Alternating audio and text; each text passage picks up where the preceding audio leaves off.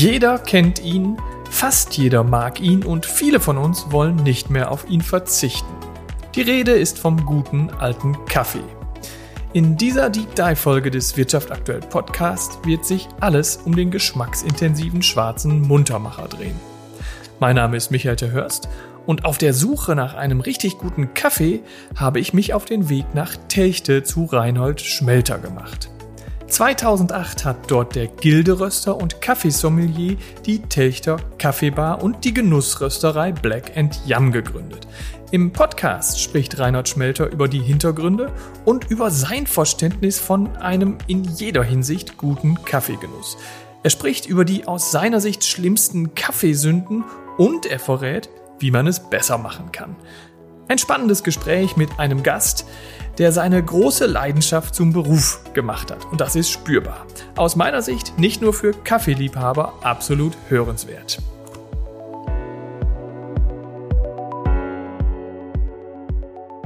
Ja, herzlich willkommen, Reinhold Schmelter. Schön, dass wir bei Ihnen in der Techter Kaffeebar heute zu Gast sein dürfen und schön, dass Sie uns Rede und Antwort stehen im Wirtschaft aktuell Podcast. Hallo. Hallo, sehr gerne. Herr Schmelter, die Einstiegsfrage bei uns im Podcast ist obligatorisch. Die stelle ich Ihnen gerne auch und würde Sie fragen, wie Sie sich selbst mit wenigen Worten beschreiben würden.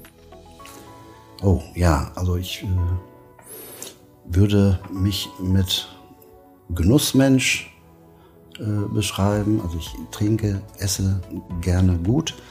Dann äh, ja, bin ich äh, perfektionistisch veranlagt äh, was die ein oder anderen Probleme mit sich bringen. äh, dann mag ich es sehr, sehr gerne, äh, Menschen äh, Freude zu bereiten, was ich jetzt in meinem aktuellen Beruf und in meiner täglichen Arbeit sehr, sehr gut machen kann. Ja, bin leider ein bisschen launisch, was, meine Frau, was meine Frau dann öfter mal bemängelt. Ja, es hat vielleicht mit, damit zu tun, dass ich äh, perfektionistisch veranlagt bin. Also es gibt bestimmte Dinge, und, äh, teilweise sogar monkmäßig äh, unten, wenn etwas nicht gerade steht im Regal oder so. Da muss es gerade. Kann auf einmal, ja, kann meine Stimmung umschlagen und das dauert auch ein bisschen, bis die sich wieder hebt. Okay. Im Grunde Kleinigkeiten, aber da, da äh, das ist, gehört zu meinem Charakter und äh, meine äh, Frau, meine Familie, meine Mitarbeiter, die wissen das einzuschätzen, dass das im Grunde nicht böse gemeint ist. Na, okay. Und wenn Sie schlechte Laune haben, gibt es einen Kaffee und dann wird es besser. Genau, dann gibt es einen guten Kaffee aus der eigenen Rösterei und schon läuft bin wieder. ich wieder, kriege ich wieder ein Lächeln ins Gesicht. Sind wir eigentlich schon fast beim Thema. 2008 ähm, haben Sie sich mit Ihrer äh, Rösterei und dem Café hier in Techte selbstständig gemacht. Zuvor waren Sie Koch äh, und Hotelfachwirt. Wie kam es seinerzeit zu diesem Spurwechsel? Ja, ich war in äh, Hamburg auf der Internorga, die größte Gastronomiemesse der Welt und bin per Zufall mit Privatröstern bekannt gemacht worden. Und die haben mir dann Dinge über Kaffee erzählt. Ja, die klangen für mich sehr, sehr äh, unglaubwürdig. Also hm, Inwiefern? Ja, da sprach man von Aromen, die ich sonst nur äh, über Wein kennengelernt habe, also ja. beim, beim Getränk Wein. Und zwar äh, ja fruchtige Aromen, über, über Beerennoten, Schokolade, Nuss, also alles Dinge, die ich im alltäglichen Kaffee, den ich bis dato getrunken hatte, nie so wahrgenommen habe. Mhm.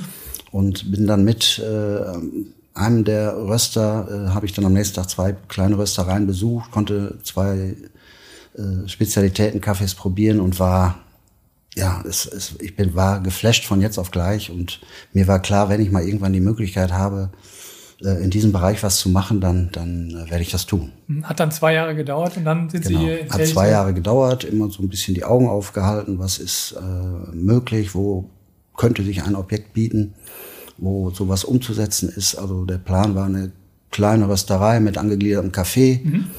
äh, zu machen. Und ja, es hat gut zwei Jahre gedauert, dann äh, stand dieses Objekt zur Verfügung und Gott sei Dank hat der Verpächter sich mit dieser Idee anfreunden können und so kam es dann dazu, dass wir hier gestartet sind im Jahr 2008.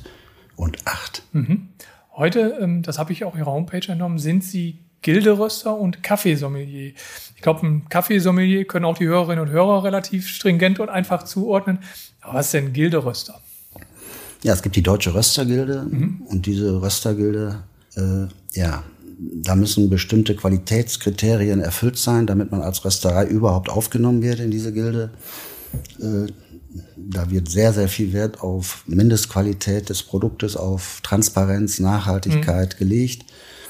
Und wenn man dann dort Mitglied ist, äh, kann man eine Qualifikation dort äh, bekommen zum Gilderöster. Da muss man verschiedene Tests durchlaufen, muss äh, Kaffees dort rösten und zeigen, was man kann.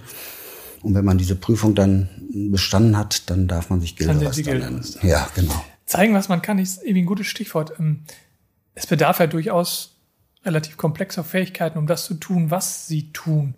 Wie haben Sie sich das nach 2006 angeeignet, um dann 2008 starten zu können? Ja, ich habe nach, nach meinem Erlebnis in Hamburg habe ich mir äh, ziemlich schnell einen kleinen Homeröster gekauft ja. äh, und äh, mir über ja, Spezialimporteure, die auch den Privat, äh, die Privatperson beliefern, mhm. habe ich mir verschiedene Spezialitäten, Rohkaffees eingekauft und die zu Hause geröstet und rumexperimentiert.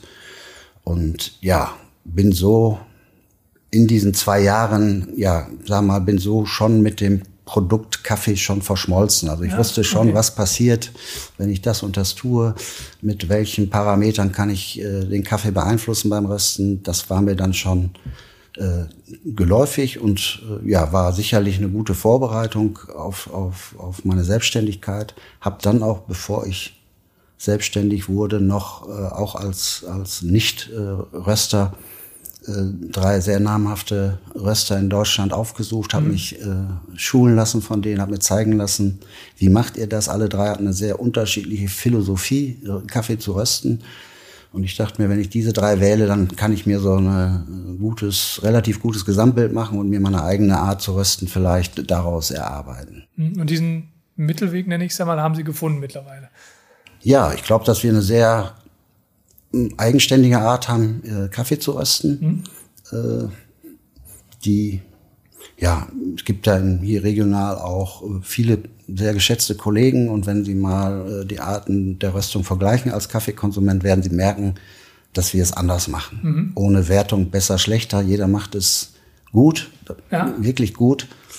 Aber wir machen es auf unsere eigene Art und äh, der Zuspruch der Kunden zeigt uns, dass wir äh, auf einem guten Weg sind.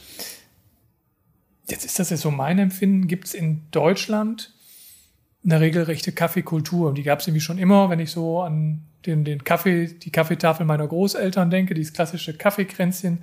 Ähm, für die hatte der Kaffee eine ganz besondere Bedeutung. Es war, glaube ich, ein relativ wertiges Luxusprodukt, das man sich einfach gegönnt hat, nachmittags bei einer guten Tasse Kaffee den Arbeitstag ausklingen zu lassen oder die Woche Revue passieren zu lassen.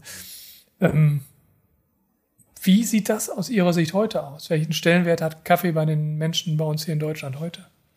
Ja, es ist ein sehr, äh, eigentlich ein sehr unerfreuliches Thema, weil ich weiß, dass meine Oma für das Pfund, also 500 Gramm äh, Maragojib-Kaffee, äh, noch 12 D-Mark 50 bezahlt hat.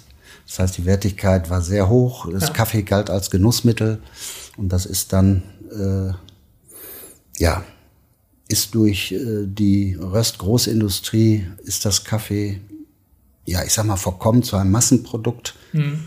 Ich weiß, eine Statistik vom, vom Deutschen Kaffeeverband, die ist jetzt drei oder vier Jahre alt, dass die Wertigkeit des Kaffees in Deutschland äh, auf extremste Weise darstellt, dass 40 Prozent des Kaffees, der in Deutschland gebrüht wird, im Privathaushalt, in Bürogemeinschaften etc. 40 Prozent gar nicht getrunken wird, sondern dann in den Kanal wandert. 40 Prozent geht die Gosse runter. 40 Prozent geht die Gosse runter und das ah. ist äh, ja, ist, ich finde das ist unglaublich. Es ist unglaublich. Keine Wertschätzung mehr. Keine Wertschätzung. Äh, was einem, wenn man, wie ich weiß, was Kaffee eigentlich ist, wie es herkommt, wie es angebaut wird, was für, für Herzblut, was für Arbeit dahinter steckt, das, äh, das, das schmerzt extrem. Sie haben ja wahrscheinlich auch genau deshalb einen bewussten anderen Weg eingeschlagen. Was machen Sie anders? Ja, wir, was machen wir anders? Also wir, wir äh, kaufen sehr bewusst sehr hochwertige und ja, transparente äh, Handelswege, auf transparenten Handelswegen hochwertige Rohkaffees. Mhm. Äh, rund um den Äquator. Also uns ist wichtig, dass wir aus jeder Region, das ist also Latein-Mittelamerika, das ist Afrika und das ist der äh, asiatisch-indonesische Raum, aus all diesen Bereichen kaufen wir den Kaffees zu und verarbeiten die äh, ja ganz schonend, ganz bewusst. Der Fokus ist ausschließlich auf Qualität, Qualität gelegt in der, in der Arbeit, die wir tun. Und das versuchen wir dann dem Gast, dem Kunden nahezubringen. Äh, darüber, und deswegen wollte ich unbedingt einen Kaffee äh, mit in meiner Rösterei haben, dass ich dem Kunden äh, die Tasse servieren kann, dass ich mit dem Kunden über das, was wir tun, sprechen kann. Und äh, ja, es ist, ist schon so, dass wenn Sie hier bei uns eine Tasse Kaffee getrunken haben und haben vorher noch keinen Privatröster Kaffee beziehungsweise Spezialitätenkaffee getrunken, dass Sie schon sehr, sehr äh, beeindruckt sind von dem, was Sie da trinken. Sie brauchen ja. keine Milch, kein Zucker. Also wir sagen, wenn wir eine Tasse servieren, sagen wir mal, probieren Sie doch erstmal ohne ich nehme eigentlich immer Milch, nehme immer Zucker, also solche ja. Aussagen. Äh, Hören Sie dann? Ja, und dann bin ich zwischendurch ganz frech und sage, ja, tun Sie in Ihren Wein denn auch Milch und Zucker? oh, besser nicht. Ein bisschen provokativ, ja. aber äh, es ist wirklich so, dass zu über 90 Prozent die Kaffees, die Menschen haben nie vorher schwarz getrunken, kein Zucker und keine Milch mehr angerührt wird und die, die Menschen sowas von fasziniert sind und beeindruckt, äh, dass ein Kaffee ohne Milch, ohne Zucker so gut schmecken kann und auch eine ja, ein, ein Wohlsein sich ausbreitet. Das ist ja auch noch ein Aspekt, den man, wenn man diese Massenkaffees aus der Industrie mit Langzeit schon gerösteten Kaffees vergleicht, äh, ja, die Belastung des Körpers, die man bei diesen Industriekaffees zweifelsohne hat, die verspielen sie überhaupt nicht. Also wir haben viele Menschen auch, die haben über Jahre keinen Kaffee mehr getrunken und haben hier ihren ersten Kaffee wieder getrunken und trinken seitdem wieder Kaffee. Und der verbreitet eben ein Wohlbefinden im Körper. Okay, ähm, wie hat sich denn vor diesem Hintergrund Ihr Geschäft entwickelt in den vergangenen Jahren nach 2008? Ja, wir sind gestartet äh, ja, mit einer hier am Ort, am Ort Techte kommunizierten äh, Fragwürdigkeit des Pro Pro Projektes, weil wir haben viele Cafés in Techte ja. und äh, deswegen äh, ja war diese, dieser, dieser, dieser Schritt für viele Menschen hier äh, ja, war so gekennzeichnet, dass man gesagt hat, äh, ob das Erfolg haben wird. Ja. Und wir haben gesagt, wir fokussieren uns, wir konzentrieren uns ausschließlich auf den guten Kaffee und äh, sind dann mit, ja, ich glaube, ich habe so in den ersten Monaten bin ich in der Woche so auf fünf bis zehn Kilo Kaffeerösten gekommen. Mhm.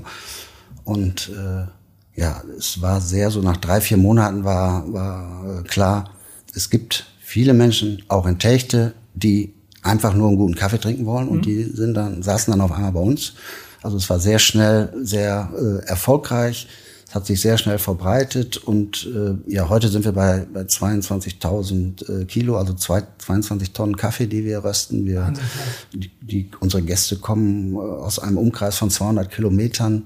Äh, Weil sie von Ihnen gehört haben weil sie von uns gehört haben. Und wenn wir aufhaben, also sie wollen nach Techte kommen, aber wenn wir nicht auf hätten, würden sie nicht kommen. Sie rufen vorher an, haben sie heute geöffnet ja. und dann kommen sie eben aus Düsseldorf, aus Essen, aus Hagen, äh, äh, auch aus dem Norden. Und, und äh, es ist für sie, ja, es ist für sie einfach ein Genusserlebnis, bei uns Kaffee zu trinken. Und das ist, äh, ja, das streichelt unsere Seele jeden Tag, wenn sie von Menschen umgeben sind, die, die zufrieden sind. Das ist, ich, im Grunde machen wir den schönsten Beruf der Welt, weil wir Leute nur, nur, genau, nur zufriedene Menschen, glückliche ja. Menschen um uns herum haben. Ist das auch der Grund, warum Sie vor einiger Zeit auch einen Online-Shop eröffnet haben, damit Sie die Leute mit, Sie haben den 200 Kilometer Radius angesprochen, die können jetzt nicht jeden Tag nach Techte fahren, ja. damit Sie die irgendwie versorgen können? Also wir hatten große Berührungsängste äh, mit dem Online-Shop, mhm. weil es ja auch logistisch äh, nicht einfach ist. Äh, haben dann aber uns entschlossen, kurz vor der, äh, vor dem Beginn Coronas äh, beschlossen, das zu machen, haben das äh, begleiten lassen im Grunde den Start über eine kleine TV-Produktion und äh, ja, der Online-Shop wird sehr, sehr gerne angenommen von Gästen, die hier von weiter weg kommen. Techt hat ja auch sehr, sehr viele Touristen. Ja. Und die haben dann die Möglichkeit, ohne äh, weite Wege einfach über Online-Shop unseren Kaffee zu bestellen und wird äh, inzwischen eben ja, über ganz Deutschland verteilt und sogar darüber hinaus unser Kaffee über den Online-Shop bestellt. Wer sind denn so Ihre klassischen Kunden? Wer sind die klassischen Kunden? Ja, das äh, also die, die Stammkunden äh, muss man gliedern in Stammkunden und, und ich sage Anführungszeichen Touristen. Ja. Touristen hat man in Techte äh, zwangsläufig, weil ja. wir haben äh, 440.000 Touristen im Jahr, also sehr, sehr viel. Aber äh, ich sag mal, ob sie ihr Business gut machen oder nicht gut, das, das können sie nur über, ihre, über den wiederkehrenden Kunden ja. äh, erfahren. Und wir haben sehr, sehr viele Stammkunden und das sind Menschen, ja, die, ja, ich sag mal, Genussmenschen, die also wirklich sich äh, hier hinsetzen, ihre Tasse Kaffee genießen, dabei Zeitung lesen oder äh, ja, wie soll ich sagen, einfach einfach äh, ja die Umgebung genießen, das bei uns in der Rösterei, wir rösten ja mitten im Café, äh, sich das anzugucken, die Atmosphäre zu genießen, Düfte das wahrzunehmen. Düfte wahrzunehmen, genau. Also einfach so ein bisschen Genuss, Genuss. Äh, zu erleben. Ja, und Kaffee, ne? Wir machen, wir machen ja auch im Grunde Krach, ja. Das Rösten ist laut, das Zubereiten an der italienischen Siebträgermaschine. Ist, ständig sind Mühlen am Mahlen und das äh, Tempern, das Klickern. Ja. Also es ist richtig, es ist Kaffeemanufaktur von der Herstellung des Produktes Röstkaffee bis eben äh, zur Herstellung des Kaffees, den sie in die Tasse kriegen. Jeder, bei uns ist jede Tasse Kaffee frisch gemahlen. Sie mhm. kriegen keinen Kaffee von, äh, der nicht ganz, ganz frisch gemahlen und zubereitet. Also nichts aus der Thermoskanne. Nichts aus der Thermoskanne, ganz bewusst alles ganz, ganz frisch. Über die andere Seite haben wir gerade schon ganz kurz gesprochen. Also Kaffee ist in Deutschland, aber auch nicht nur hier, ist ein Massenprodukt. Wenn Sie da mal so draufschauen, was sind aus Ihrer Sicht dabei so die größten Kaffeesünden, die es gibt? Oh, ja, das ist äh, einmal die, die Preisgestaltung äh, von diesen Massenkaffees. Äh, man muss wissen, dass, dass die äh, Lebensmittelindustrie beziehungsweise die Lebensmittel, äh, Supermärkte etc., die setzen Kaffee als Lockprodukt äh, ein. Mhm. Ja, das heißt, ein Kilo Kaffee wird dafür 10 Euro oder teilweise drunter angeboten, um die Menschen in ihren Laden zu kriegen. Ich finde, das ist, äh, das ist ein ganz, ganz, ganz unglücklich für das Image von Kaffee. Ja. Dann äh, habe ich große Probleme mit äh, Menschen, die Kapselkaffee mhm. konsumieren also die bereit sind, 60, 70, 80 Euro für ein Kilo Kaffee zu zahlen, nur um morgens äh, ganz einfach, ganz einfach ihren Kaffee zuzubereiten, ja. auch äh, im Grunde ja ignorieren, was das mit der Umwelt, ja. äh, was das für Umwelteinfluss hat. Da habe ich schon ein Problem mit. Äh, dann natürlich äh, der Umgang mit den Kaffeeproduzenten, mit den Kaffeebauern ist äh, immer wieder Thema, äh, was uns tangiert, wo wir inzwischen ja fast, fast schon in, uns in einer Blase bewegen von Transparenz und Nachhaltigkeit und guten Beziehungen. Aber wir müssen, dürfen nicht vergessen, dass was außerhalb unserer Blase passiert. Das, ist anders, das, das ist ganz, ganz, und das ist der weit, weit, weit überwiegende Teil, wo die Bedingungen wirklich sehr, sehr äh, diplomatisch formuliert fragwürdig sind. Ich kann Sie natürlich hier nicht vom Podcast-Mikro entlassen, ohne mir den einen oder anderen Tipp abzuholen. Ähm, Worauf kommt es bei einem guten Kaffee an, aus Ihrer Sicht? Ja, vorausgesetzt, Sie haben einen guten gekauft, dann ist es, würde ich empfehlen, äh, frisch zu mahlen, also möglichst sich eine mhm. Mühle anzuschaffen, ja. den Kaffee immer, die Tasse oder das Kännchen immer frisch zu mahlen. Dann gutes Wasser ist sehr wichtig. Also äh, wir haben in Techte, Münster zum Beispiel, relativ schlechtes Wasser für die Zubereitung von Kaffee. Das heißt, Sie nehmen dann irgendwie, müssen Wasser zukaufen? Also wir haben, eine, wir haben hier bei uns im, im Geschäft eine Wasseraufbereitung vorgeschaltet. Okay. Ansonsten ist immer ein guter Tipp, sich einfach ein günstiges, stilles Wasser aus dem äh, Supermarkt, Discounter ja. mal zu besorgen und oft eröffnen sich da Aromafenster. Man ist total erstaunt, was auf einmal wie anders, äh, das, schmeckt. Wie anders der schmeckt. Ja. Schont äh, nebenbei dann auch nochmal die Maschine, Vollautomat etc. Äh, äh, eigentlich besser. Ja, Wassertemperatur äh, Wasser darf nicht mehr kochen. Also hm. äh, es muss einmal 100 Grad abgekühlt sein. Genau, einmal, ja, muss nicht zwingend aufgekocht sein, aber wenn Sie kein, äh, zu Hause keinen äh, Wasserkessel haben, der Temperatur genau äh, erhitzt, ja. dann einmal koch, aufkochen lassen und wenn es ein halber Liter ist, lassen Sie eine Minute stehen. Wenn es mhm. ein Liter ist, lassen Sie zwei Minuten stehen, dann haben Sie eine gute Ein halber Liter, Minute. Ja. Okay. Ähm, wie finde ich denn beim Kaffee selber äh, oder anders gefragt, wie erkenne ich selber, dass ich einen guten Kaffee vor mir habe oder wie finde ich den?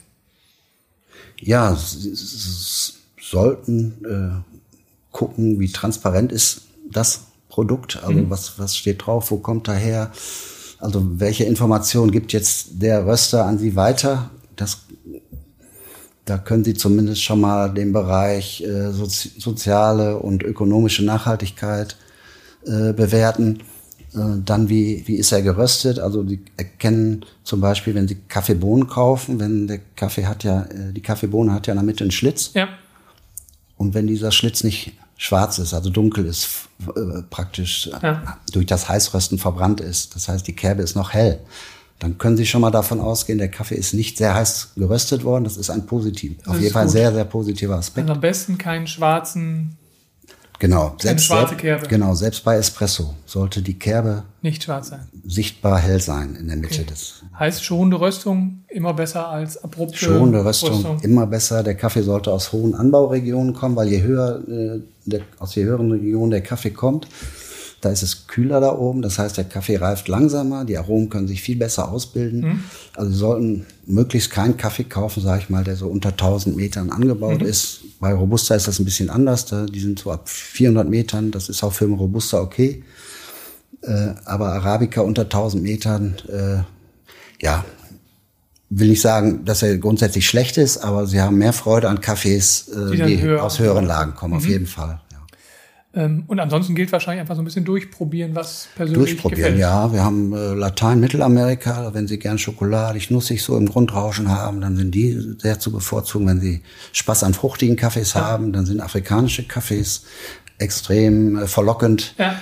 Äh, wenn Sie gerne, ja, richtige Wucht im Kaffee haben, schwere Aromen, dunkle Schokolade, rote Beeren, ja, holzig, erdige Noten, dann sind indonesische Kaffees mhm. sehr, sehr spannend. Wenn man dann am Ende äh, die richtige Bohne für sich gefunden hat, ist das aber ja auch, das ist gerade schon mal so leicht angeklungen, nur die halbe Miete. Was brauche ich denn für die optimale Zubereitung? Ja, ich hatte es eben gesagt, also Mühle wäre sehr gut. Ja. Äh, ich würde empfehlen, ein System zu nehmen für die Kaffeezubereitung, wo kein Papier dazwischen ist, also kein mhm. Papierfilter, mhm. sondern zum Beispiel ganz simpel, einfach die French Press Kanne ist nach wie vor für mich das beste Zubereitungsverfahren, wenn Sie hochwertigen Kaffee haben, weil da haben Sie die Wahrheit in der Tasse. Ja. Da wird durch den Filter nicht zurückgehalten, was äh, den Geschmack äh, beschneidet, vermindert. Sie haben die ätherischen Öle, die sehr wichtig sind. Äh, ja, für die, für die Aromabreite, für die Intensität des Kaffees, die haben sie beim Filterkaffee ja, bei Papierfilter sind die ätherischen Öle im Grunde zurückgehalten. Ja. Äh, also es lohnt sich, ein Verfahren zu nehmen, was, wo kein Ohne Papierfilter Filter. dazwischen ist, ja. Was ist mit Vollautomaten? Ja, Vollautomat ist ein, ja, ein, ein, ein, eine Techn ein technischer Zwang für uns Röster, den wir uns stellen mhm. müssen, den wir uns äh, auch nach vielen, vielen äh, Versuchen inzwischen durchaus auch gerne stellen mit, mit drei, vier Kaffees, die wir anbieten. Also Sie haben ja beim, beim Vollautomat äh, ja, technische Rahmenbedingungen. Das heißt, äh, das Malwerk des Vollautomatens hat nur eine bestimmte Leistungsfähigkeit von fein bis grob. Sie können aber nicht sehr fein malen, Sie können nicht sehr grob malen. Mhm. Dann haben Sie einen vorgegebenen Wasserdruck, Sie haben Wassertemperatur je nach Vollautomat äh, unterscheiden die sich auch. Aber wenn Sie einen guten Vollautomat haben, dann äh, ist es auf jeden Fall möglich, einen, einen guten bis sehr guten Kaffee Crème herzustellen. Mhm. Und auch nur dafür ist der Kaffee erfunden worden. Das ist ja eine Schweizer Erfindung. Also es ging darum, eine Tasse Kaffee auf Knopfdruck zu bekommen. Und das ist der Ursprung des Vollautomaten. Und alles andere, Espresso, alle Milchmischgetränke sind rein auf äh, Qualität bezogen sind, sind Kompromisse, mehr, mhm. mehr oder weniger schlechte Kompromisse. Das muss man wissen. Mhm, okay. Fürs Ende der Folge habe ich wie immer Satzanfänge formuliert. Oh, ich sehe den bangen Blick. Müssen Sie nicht haben. Ich glaube, das bekommen Sie gut hin. Ich würde Sie einfach bitten, die zu vervollständigen. Wollen wir anfangen? Gerne. Kaffeekränzchen sind für mich. Wundervoll. Der beste Kaffee ist für mich? Äh, sumaltekischer Kaffee äh, in einer gewissen Art schon im Ursprung äh, aufbereitet, der Rohkaffee. Das ist für mich da weicht der, der bange Blick Kaffee. aus dem Gesicht. Ähm, ich genieße meinen Kaffee am liebsten. Ja, natürlich schwarz. Mhm. Und ja, schon je nach Wetterlage. Heißes Wetter macht den Kaffee gern ein bisschen leichter. Wenn es trübe, kalt ist, dann mache ich mir den Kaffee ein bisschen schwerer. Mein schönstes Kaffeeerlebnis war? Die äh, Reise äh, nach Kenia zu den Kaffeebauern. Mhm. Den letzten richtig schlechten Kaffee hatte ich. Oh, ich äh, will keine Namen nennen, aber es ist leider, leider so, dass ich, dass ich äh, mit meinem Qualitätsanspruch sehr, sehr häufig Kaffees trinke, die ich kein zweites Mal trinken würde. Okay, also kommt auch öfter vor. Kommt, Sie trinken dann kommt, schon? Kommt sehr oft vor. Ja, man hat ja nicht viel, aber wenn man durch, durch Städte geht und will einen Kaffee, dann geht man in irgendein Café oder Bistro und ja, es ist leider doch so, dass man in der Regel enttäuscht wird. Mhm. Der größte Fehler, den Kaffeefans begehen können, ist?